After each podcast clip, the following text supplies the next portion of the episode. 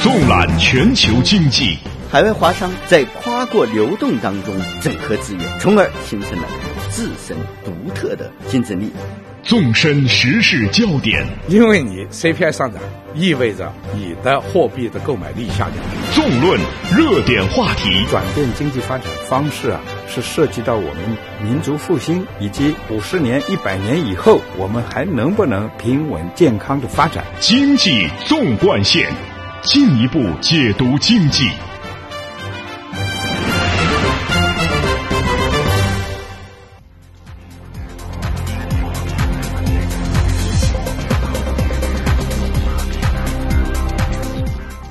把握中国发展脉动，进一步解读经济。您好，听众朋友，欢迎您收听《经济纵贯线》，我是田威。您好，我是张雪。《经济纵贯线》今天继续为您送上权威的信息发布、专家的分析解读，还有中国社会消费最新动向的深入探讨。马上来听一下今天节目的主要内容。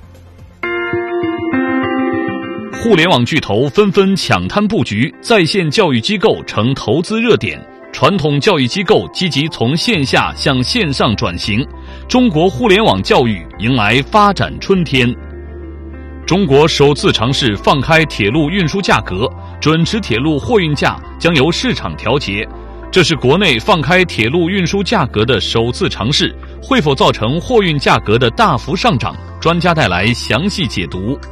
继超日债成中国首例违约公募债后，中森债成首例违约私募债，一千八百万利息没有按期支付。专家评论，债券市场的风险将不断暴露，并向更高风险的私募债领域蔓延。本期经济纵贯线与您共同关注。听众朋友，今天节目的上半时段啊，我们首先来关注互联网教育在中国的发展。在去年啊，越来越多的线下传统行业开始跟互联网技术相结合，形成了互联网加的模式。互联网的基因呢，一旦植入了某一传统产业啊，就形成了新的平台，产生新的应用。从产品形态、销售渠道、服务方式、盈利模式等多个方面。打破行业原有的业态。嗯，没错。二零一三年，教育、医疗、旅游等等中国传统的行业都纷纷与互联网牵手了，带来了整个行业的创新和变化。这其中，创业公司感叹机会难得，传统教育巨头却头疼于从线下到线上的转型的挑战。那么，传统教育行业与互联网牵手会带来什么样的火花呢？会给中国的教育带来什么样的变化？这个行业未来的发展趋势又将如？和咱们今天呀，就要来聊一聊互联网教育。嗯，张雪，其实咱们都知道啊，东方人，尤其是中国人啊，一直有着这种注重教育的传统啊。嗯，学校里的孩子们要做各种课外培训，工作里的人呢，也要去呃学英语啊，学各种专业技能。中国有十三亿人口啊，要算笔经济账的话。教育行业的这个市场可以说是非常的大，所以啊，就有人评论，除了如火如荼的互联网金融之外，还有什么领域能够让百度、阿里巴巴还有腾讯等这些互联网的大佬们怦然心动的行业呢？答案啊是，至少互联网教育应该是位列其中的。嗯，没错。数据显示啊，在刚刚过去的二零一三年啊，中国平均每天新增在线教育机构二点六家。全年新增在线教育机构近千家。接下来呢，我们就通过记者的综合报道来了解一下风起云涌的中国互联网教育。巨头纷纷抢滩布局，在线教育机构成为投资热点，传统教育机构积极从线下向线上转型。这是教育拥有互联网后的中国图谱。有人将二零一三年称为中国互联网教育元年。二零一四年二月二十五日，欢聚时代以十亿大手笔投入在线教育，推出在线教育品牌幺零零教育，将托福、雅思强化班以免费的方式推向市场。在欢聚时代 CEO 李学林看来，在线教育会有一个超过当年网游百分之三百发展的增速。早在去年，在线教育就已经被三大互联网巨头百度、阿里巴巴、腾讯纳入其电商版图。以阿里巴巴为例，继去年七月上线在线学习平台淘宝同学后，今年的阿里联合淡马锡、启明创投投资全球领先的在线教育平台，以及最大的在线英语学习机构 Tutor Group，投资共计近一亿美元。除此之外，刚刚过去的二零一三年，在线教育毫无疑问的成为投资机构的热点。五幺 Talk、原题库、沪江英语、一起作业、九幺外教网、小马过河等在线教育机构相继披露融资信息，数额从数百万到上千万元不等。在互联网公司深耕在线教育的同时，传统教育培训机构也开始积极转型。去年八月，美股上市公司好未来正式更改集团品牌，并宣布全面转型。CEO 张邦鑫表示。未来不仅会推出覆盖线上线下的教育产品，还将加快围绕教育市场进行投资。之后，好未来五千万元收购考研网，又在今年一月一点五亿战略投资在线母婴交流与教育平台宝宝树。英语培训巨头新东方近期也表示，集团会继续在互联网教育这方面发力，对于在线教育的子公司发展，会投入更多资金和资源上的支持。据新东方在线 CEO 孙畅透露，新东方在线未来几年会加大新项目研发投入，除了与领域中最厉害的公司组成联盟做新的项目外，还将支持靠谱的内部独立创业新项目。经济纵贯线实习记者郭少丹综合报道。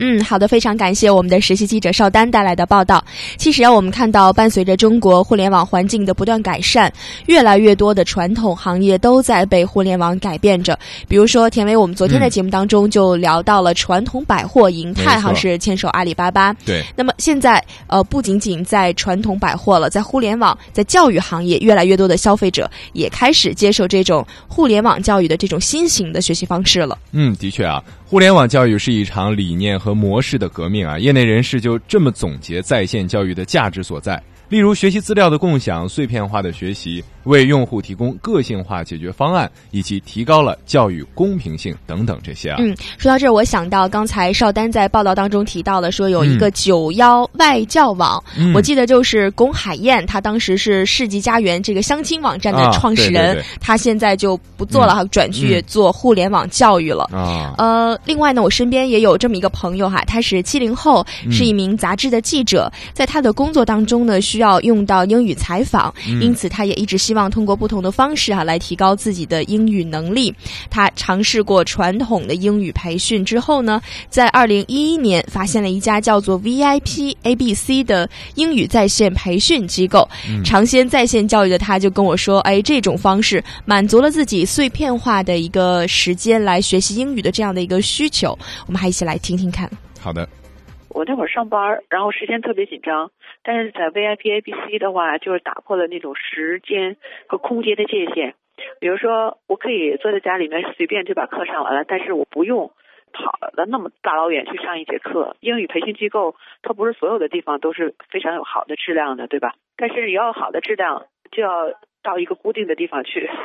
然后那样的地方还很少。呃，又不是在我们家附近，所以受它地理的限制。另外，另外时间上，我在 VIP ABC 上，我六点起来，我正好六点钟。今天我有我很忙，但是六点钟起来，呃，我有时间，我想六点钟上一节课是没问题的。而且我晚上回来晚了，比如说我开会回来晚了，大概十点钟，我想预约一个十点钟的课也没有问题的。所以打破了时空和这这个时间的这个限制，我觉得非常的方便。嗯，听起来很不错哈，让教育走到互联网这样的一个线上平台来，对于这些像呃米兰一样想在职场上继续成长的白领来说，有着很强的吸引力。嗯，而且哈，我们都知道，其实传统教育在一个大班儿里面去，呃，一个大教室里面去学习，往往它是一个大锅饭。对。但是呢，在线教育就可以实现一个个性化的定制了。嗯。那刚刚接受采访的米兰也说啊，这家机构。给自己做了呃一个语言能力的测试之后，才给他定制了自己的一个学习方案。嗯，其实我的邮箱里也经常会收到这样的培训机构发来的这种 email，就是。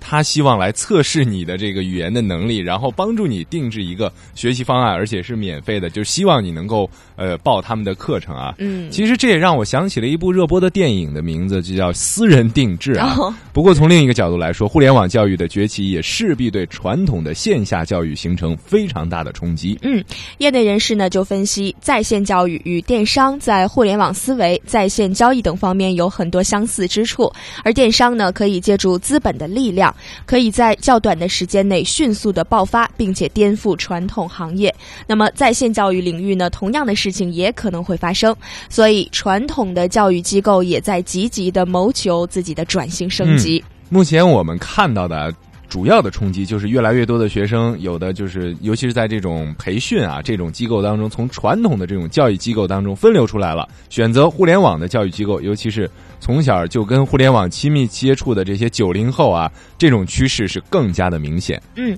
另外一方面，我们也关注到越来越多的名师从原来的传统的培训学校辞职了，嗯，加盟很多在线的教育机构。他们表示啊，可以利用互联网的优势，把自己的知识更广泛的传播出去，也可以带来更加可观的经济收益。一起来听一下中央电视台对这样的两位老师的相关的采访。一家大型公务员培训机构湖南分校的校长张小龙前不久从原单位辞职，加盟了一家网络教育企业。他告诉记者，尽管他在湖南已经非常有名，但很难给湖南以外的学生授课。互联网教育则解决了这个问题。说你传统的名师再讲嘛，只能够同时在一个地方，它形形不成一个传播的一个效应。所以说呢，呃，就是线上的这一块，就是它它真的是把空间是扩大了，时间是。是缩短了。谢凯原来在一家传统培训机构杭州学校任北美考试培训部总监，近日也改为了在网络教育平台上授课。他给记者算了一笔经济账：他原来所在的学校，老师一节课最高的收入三百到四百，一年上的课最多也就是五六百节。也就是说，老师加上一些奖金，一年收入的上限也就是四十多万元。而互联网教育课堂中的学生数是不受限制的，意味着老师的收入可以更高。比如说，你一节课定呃三百块钱，但是有五千个人来上这节课，那么其实你这一节课的收入就可能会达到在线下去上一个月的课程的收入。您正在收听的是《经济纵贯线》。听众朋友，欢迎您继续收听由张雪和田薇为您带来的经济纵贯线。我们今天节目的上半时段正在关注的话题是互联网教育行业在中国迎来发展的春天。嗯，二零一三年啊，中国的互联网教育是迅速的崛起，中国的教育产业正在面临着深刻的变革。教育呢，由线下走到了线上，打破了教育的时间、地域的限制，而且使得教学的内容向多媒体化还有互动化来发展，并且推动了教育的教学资源。更加高效的一个配置。嗯，巨头们纷纷抢滩布局，在线教育机构成为投资热点啊！传统教育机构积极从线下向线上转型，这是教育拥抱互联网后的中国图谱。嗯，接下来的时间，我们来听一下过来人北京教育科技有限公司的联合创始人张有明先生的深入解读。张先生您好，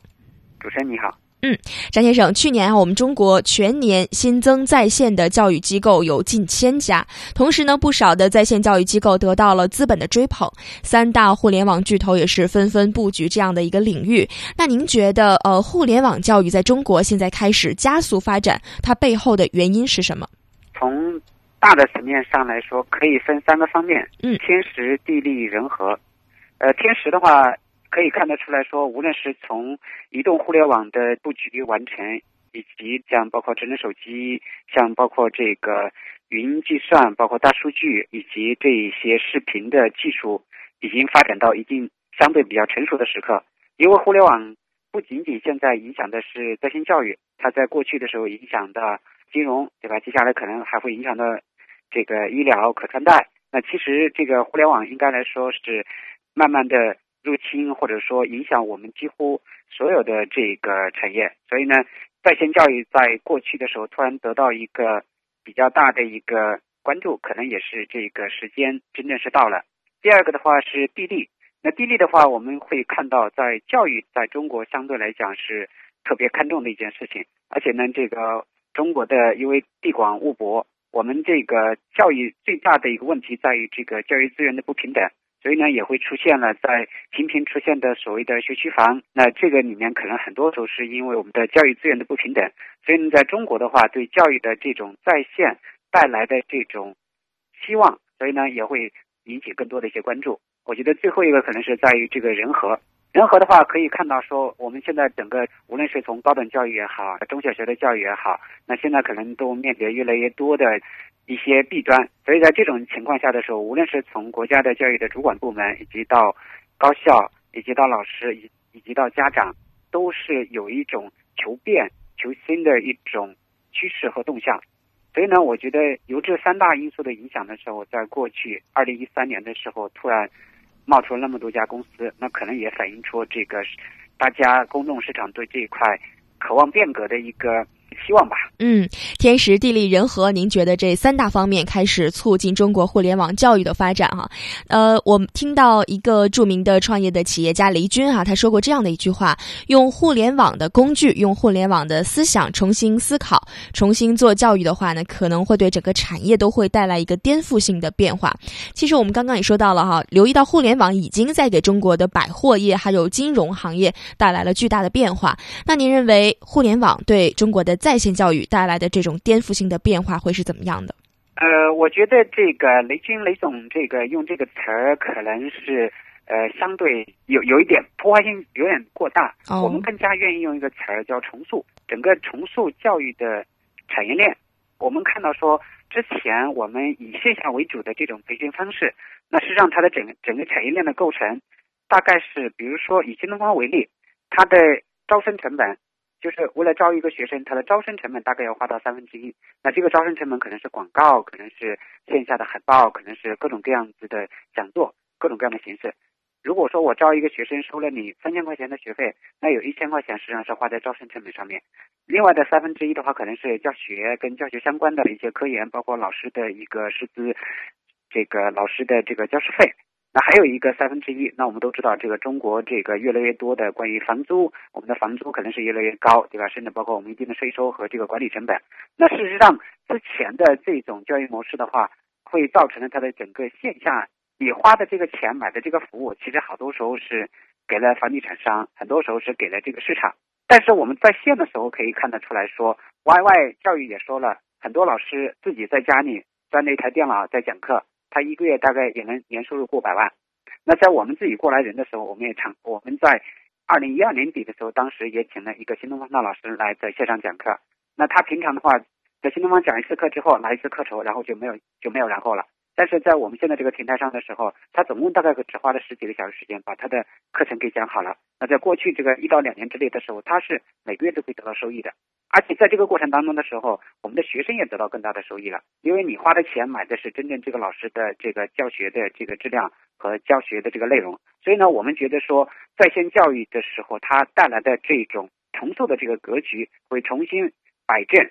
老师和学生的关系，重新摆正老师和这个教育培训机构的这种关系，重新去摆正我们的整个学习和教育的这种关系。而且我们觉得这种改变也才刚刚开始，未来可能会有更大更大的影响。嗯，重塑教育整个产业链才刚刚开始啊！我们再来对比一下传统的教育行业。传统教育行业呢，它是采取先付费再学习的这样一个制度哈，现金流呢一般都会比较的充足。但是我们看到在线教育市场，虽然创业呀还有融资是层出不穷，但是我们也看到目前的情况是，绝大多数的企业现在还是处于烧钱的一个阶段，还没有盈利呢。那为什么会有这样的情况出现？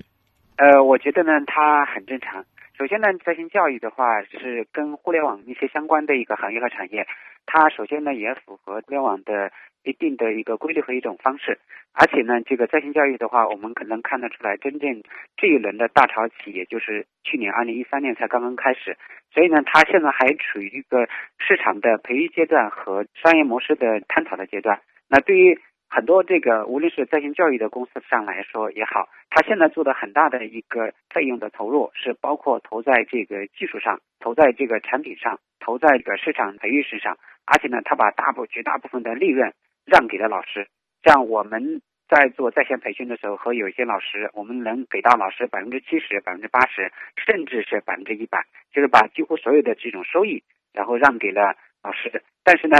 自己承担的是从风险投资或者从其他地方筹过来的这个资金，更多的是投在这个在线教育的产品，然后，无论是 Web 的网站、我们的手机的 APP，还有其他的各种各样子的这种在线提供的这种方式，把这个技术投在这个上面。所以呢，这个在线教育的话，可能跟这个线下教育非常不同的一点，就是线下教育我是先把你钱收了，完了之后呢，再给你提供这个服务和内容。但是呢，我们的在线教育的话，可能会有另外一套自己的商业模式和商业规则。这个有点像这个刚才我们在上一个话题里面提到了重塑。这个重塑的话，可能不仅仅是包括说学生和学生之间的关系，也包括价值链的重塑。因为你之前的这个价值可能是学生还没有进校的时候就已经把学费给收了，价值提前实现了。但是在线教育的时候，有可能是无论是对于平台来说，对于老师来说，它可能的这价值实现的路径和方式可能会有一定的这个区别。所以呢，我们觉得是这是一个非常正常的一个现象。嗯，确实啊，因为整个市场才刚刚起步，所以呢会有很多的挑战。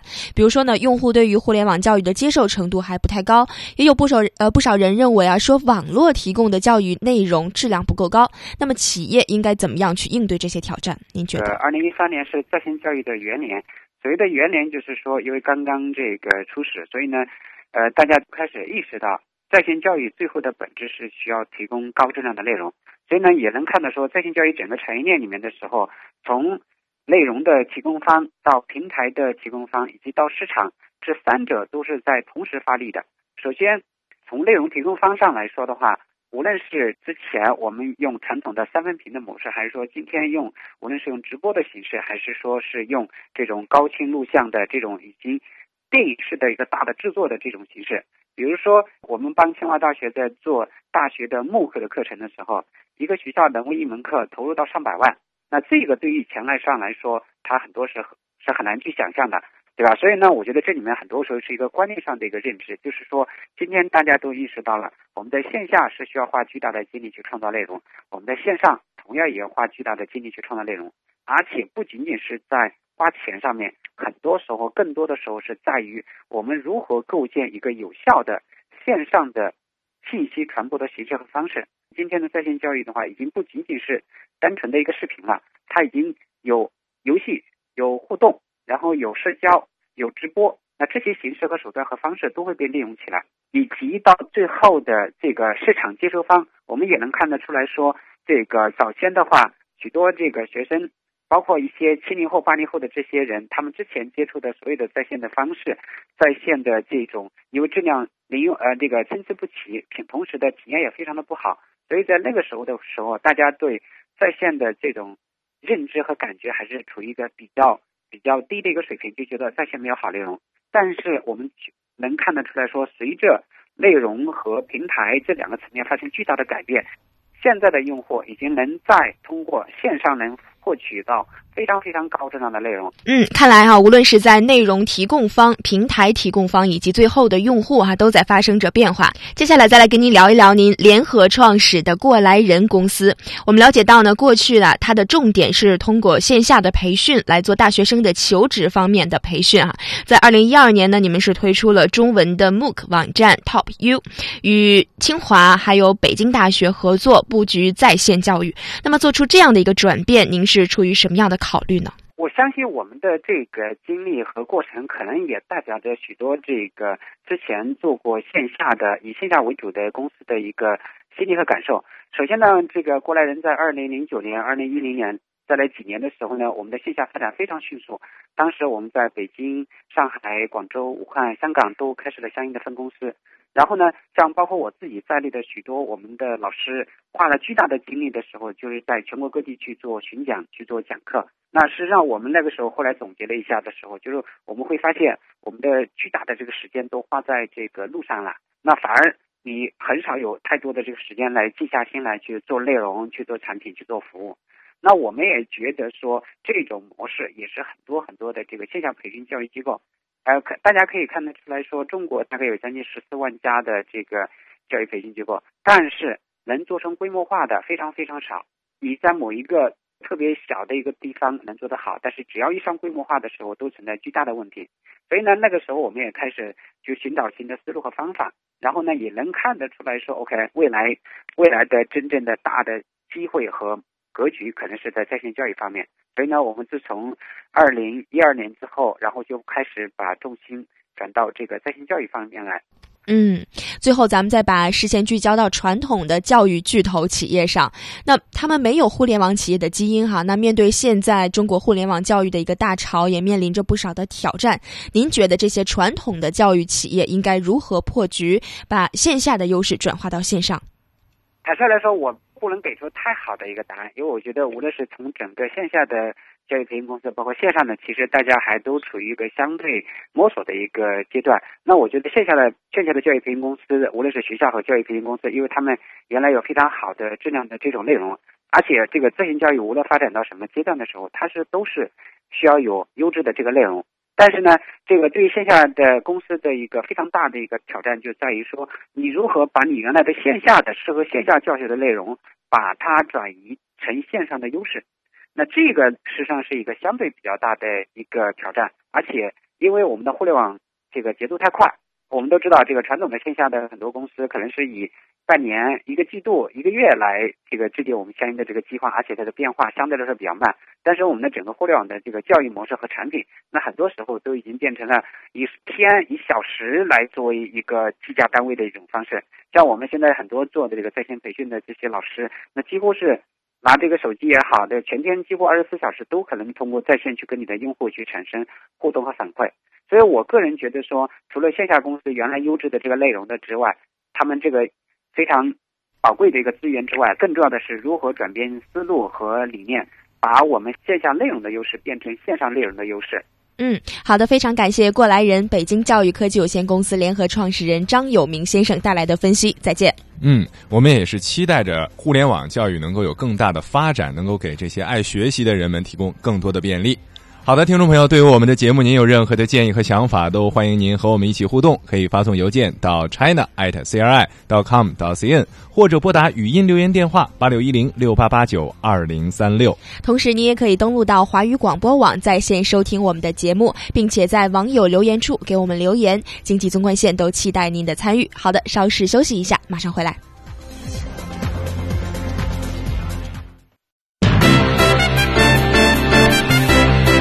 同步经济脉动，折射理性思维，相对的观点，绝对的品质。经济纵贯线，进一步解读经济。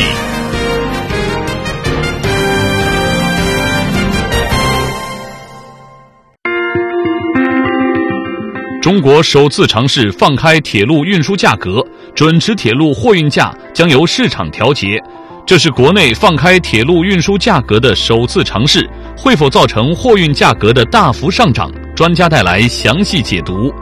继超日债成中国首例违约公募债后，中森债成首例违约私募债，一千八百万利息没有按期支付。专家评论：债券市场的风险将不断暴露，并向更高风险的私募债领域蔓延。本期经济纵贯线与您共同关注。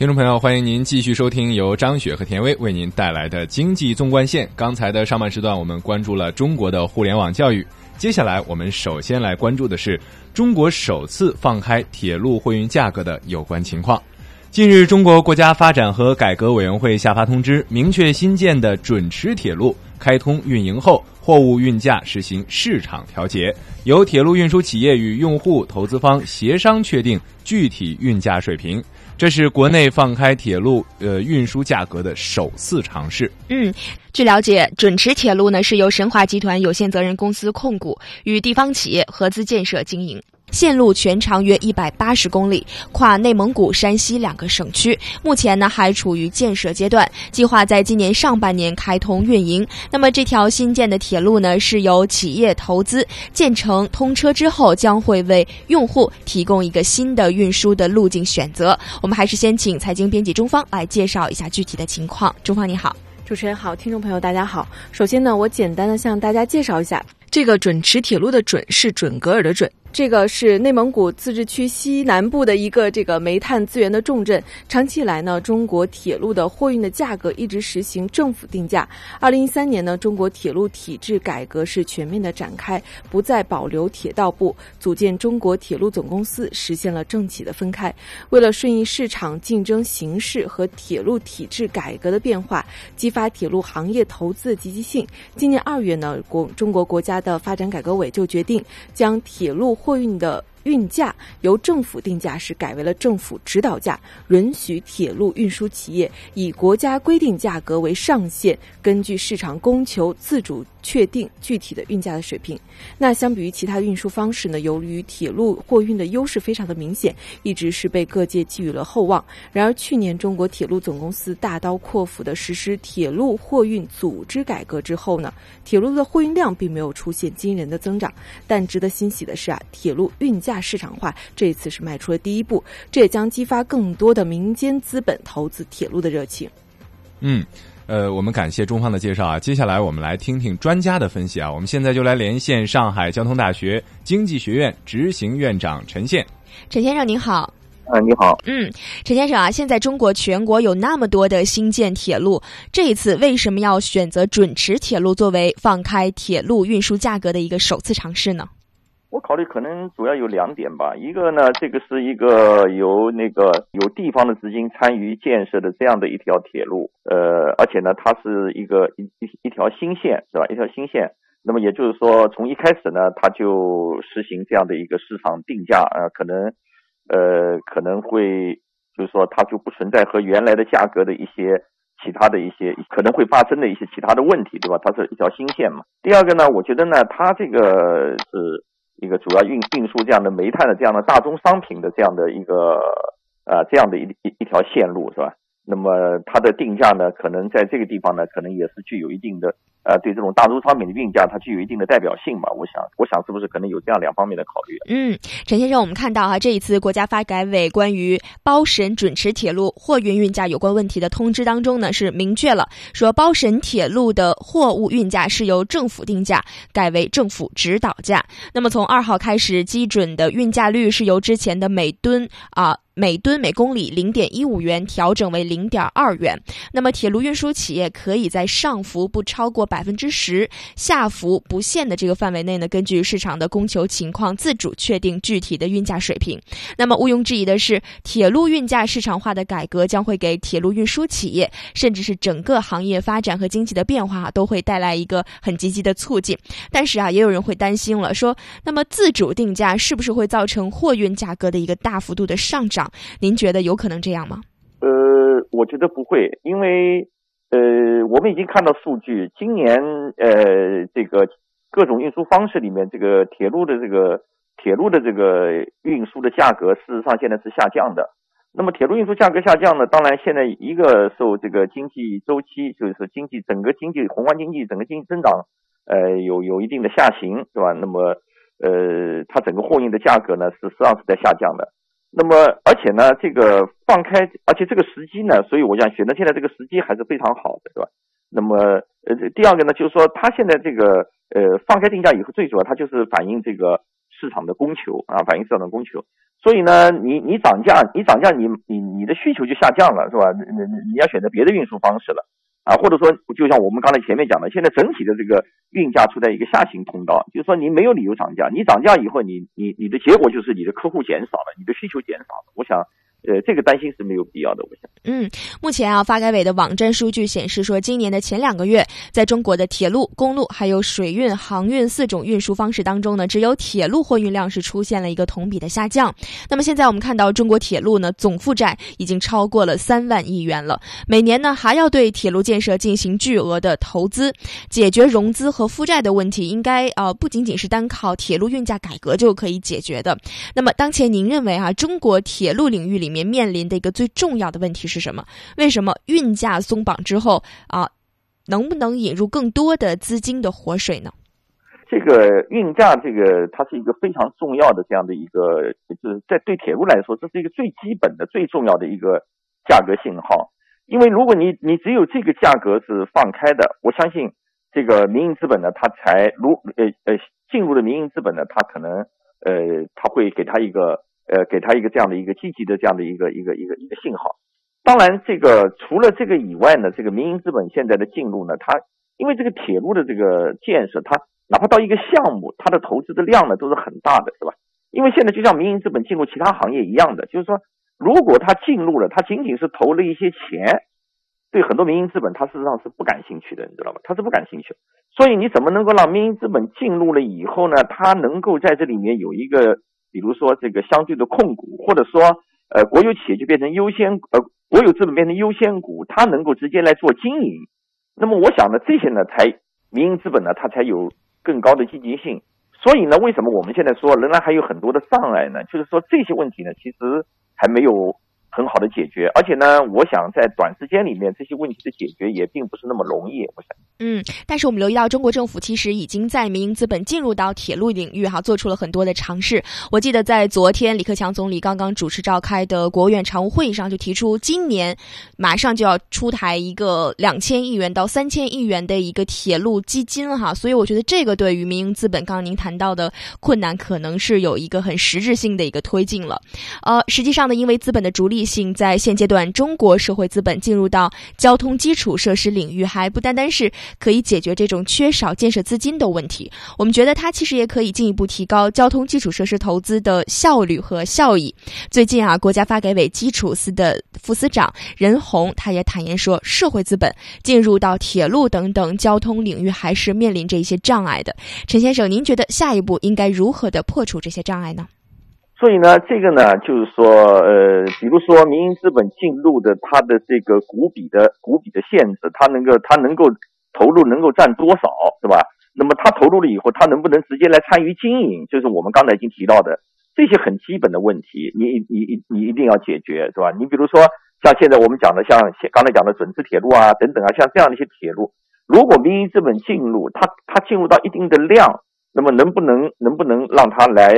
这个参与经营啊，那么这个这个我觉得是一个很重要的问题，因为现在有很多民营资本呢进入了以后呢，他如果仅仅就像我刚才讲的，如果他仅仅觉得他是投了一些钱，而且呢可能在短期回报也并不是那么高，那么他的他他没有积极性的，他没有积极性，所以呢我的意思就是说，在这个投入的这个呃民营资本占比啊啊，他是不是能够有有经营权啊这样的一些问题上，我想。我们有关的主管部门呢，应该还要给出一些更加有这个有一些突破意义的这样的一些制度安排，这样对民营资本呢，它就会有更高的积极性。嗯，需要给这个社会的投资者更加明朗的一个收益预期哈。好的，非常感谢上海交通大学经济学院执行院长陈宪先生的分析。嗯。在这儿，其实我想再跟两位一起聊一下啊。近年来，中国铁路改革推行了货运是门到门的运输啊，实行一口价等这一系列的新政。从实施以来的效果来显示啊，货主们在享受铁路改革带来的红利的同时，也逐步认可了铁路的改革。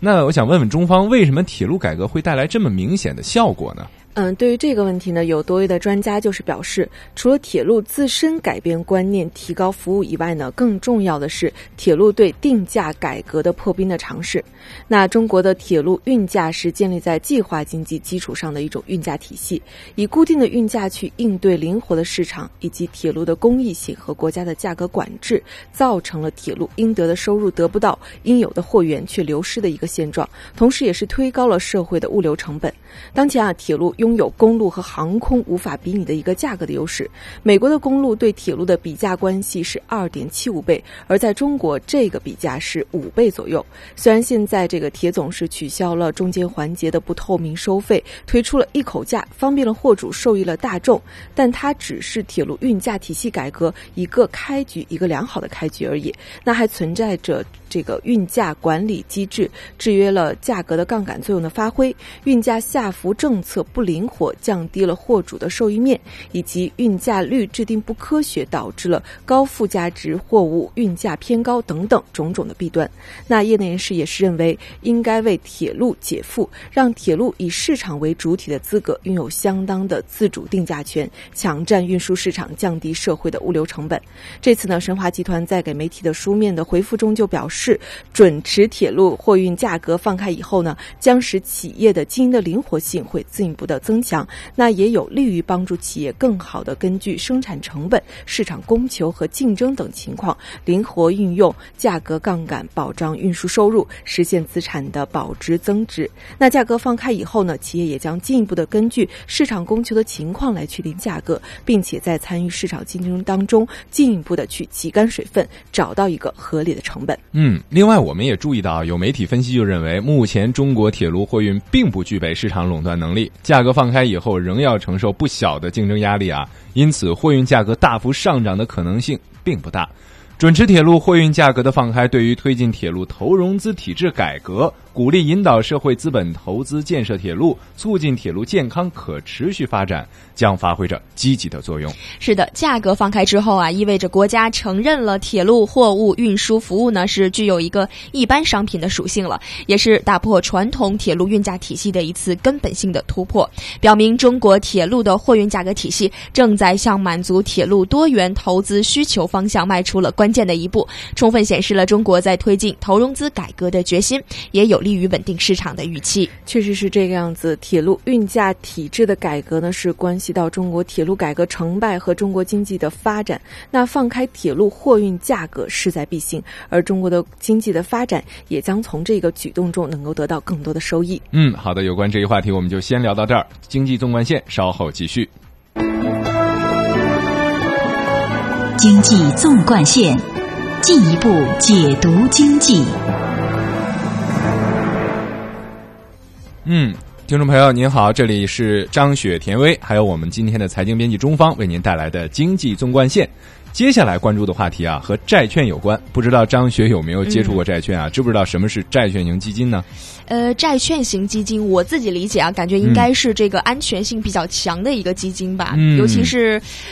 对，投资国债的那种投资债券的，对，不只是国债啊，有很多债券。嗯，那呃，你刚才也说了它的风险。其实我在几年前也根本不知道什么是债券啊，还有债券型基金。但是，一次在买银行理财产品的时候，当时银行的理财产品都卖完了，但是就有一款债券型基金可以选。当时的这个理财产品的销售人员就跟我介绍了，说这个债券型基金风险很小，尤其是在咱们中国啊。当时他就说，在中国还没有出现过违约债券，但是，二零一四年的三月四号，对这个记录被打破了。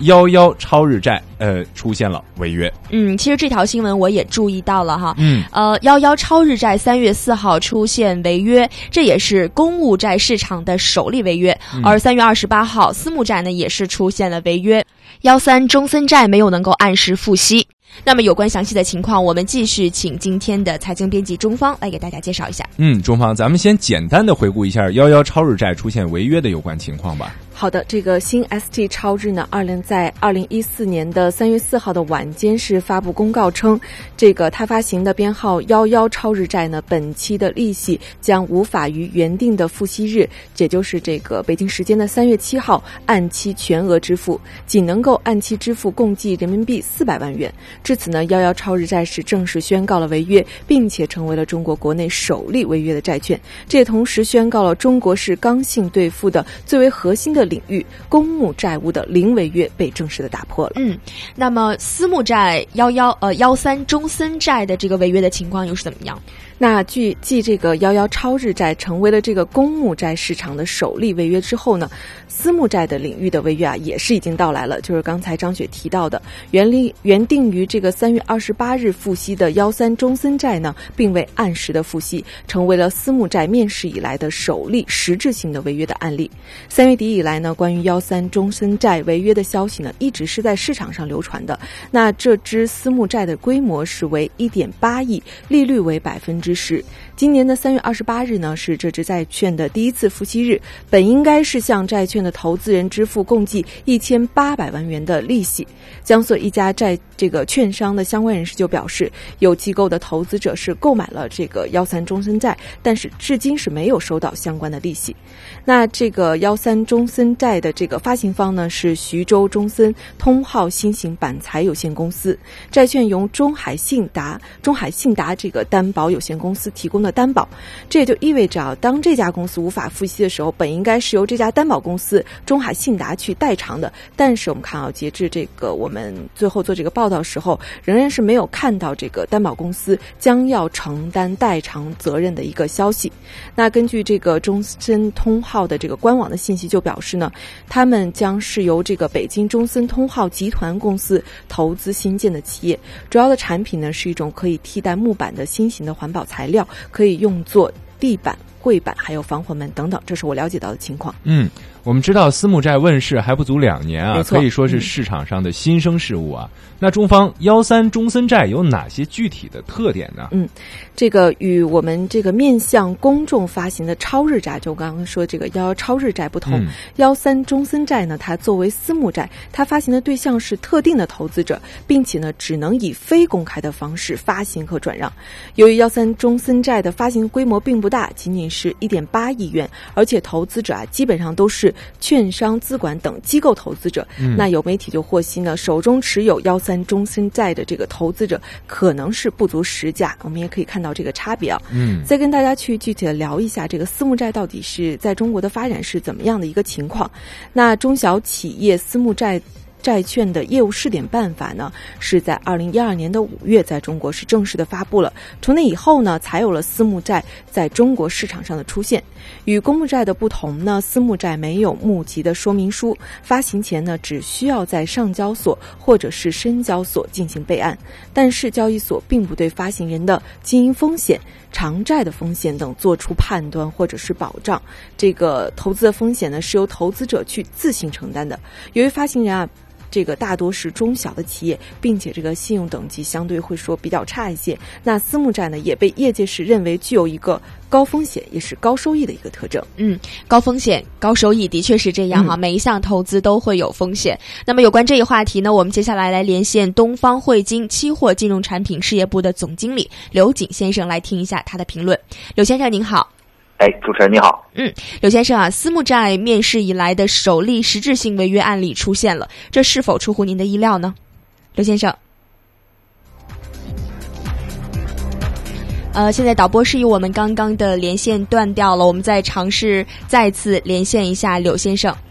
刘先生，那么私募债面世以来的首例实质性违约案例出现，您觉得这个情况是出乎您的意料吗？呃，其实从这个很久呃很久之前呢，这个央行副行长胡晓练的这个讲话，包括其他一些这个决策层的这个高层官员的讲话，我们都可以看出来，那么高层对这个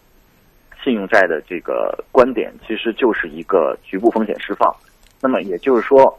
让这个本身积累了这个大量风险的这些这个债务，那么出现一定的一定程度的这个违约，也就是我们现在说的这个局部风险释放。那么这块儿呢，其实不仅仅是从这个超日债可以体现出来，那么之前的这个呃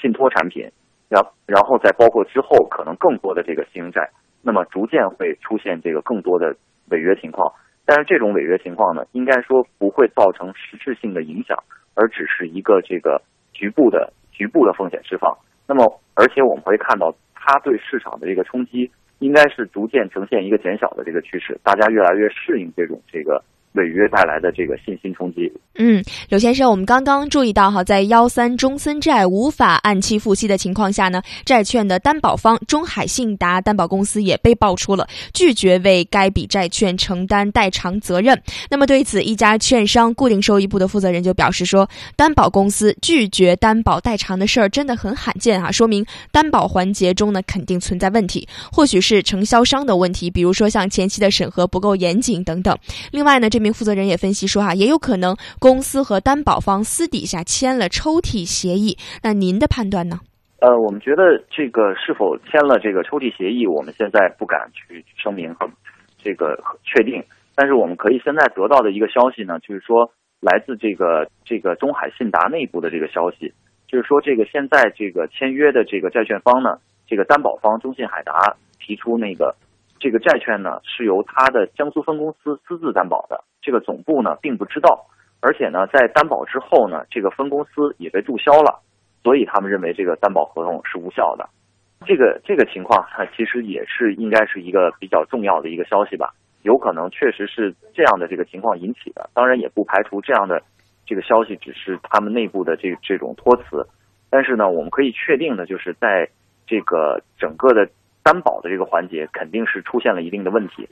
嗯，刘先生啊，很多投资者都知道，私募债本身它其实就是高风险高收益的一个品种，因为发债的公司基本上都是还没有上市的一些中小企业，与公募债不同，私募债呢没有募集说明书，发行前只需要在上交所或者是深交所进行备案，但是啊，交易所并不对发行人的经营风险、偿债风险等等做出判断或者保证，所以投资风险呢都是由投资者自行承担的。因此呢，私募债被业界认为是具有高风险高收益的一个特征。如果说超日债违约事件打破了中国债券刚性兑付的一个神话，那么现在中森债信用事件是不是意味着已经开始向更高风险的一个私募债的领域开始蔓延了呢？呃，的确是这样。其实我们看到整个这个私募债应该是随着这个二零一二年五月的时候，这个中小企业私募债呃业务试点办法这个出台之后，那么开始这个兴起的。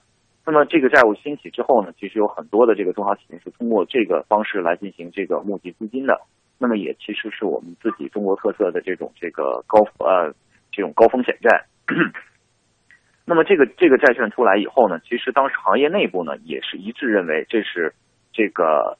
风险风险很大，而且呢他们预计就是在这个这两年之内可能就会产生问题，因为随着这个第一年这个发行。第一年应该是发行完债务，那么第二年的时候呢，就是如果你的这个企业的资金流不足以偿还你的这个利息和本金的话，那么基本上你的这个债务负担或者债务链条很快就会暴露出来。那么果然到了这个一四年第一期的这个就已经出了一个就已经出了一个新的这个问题。那么后面呢，我觉得可能就会和其他的这个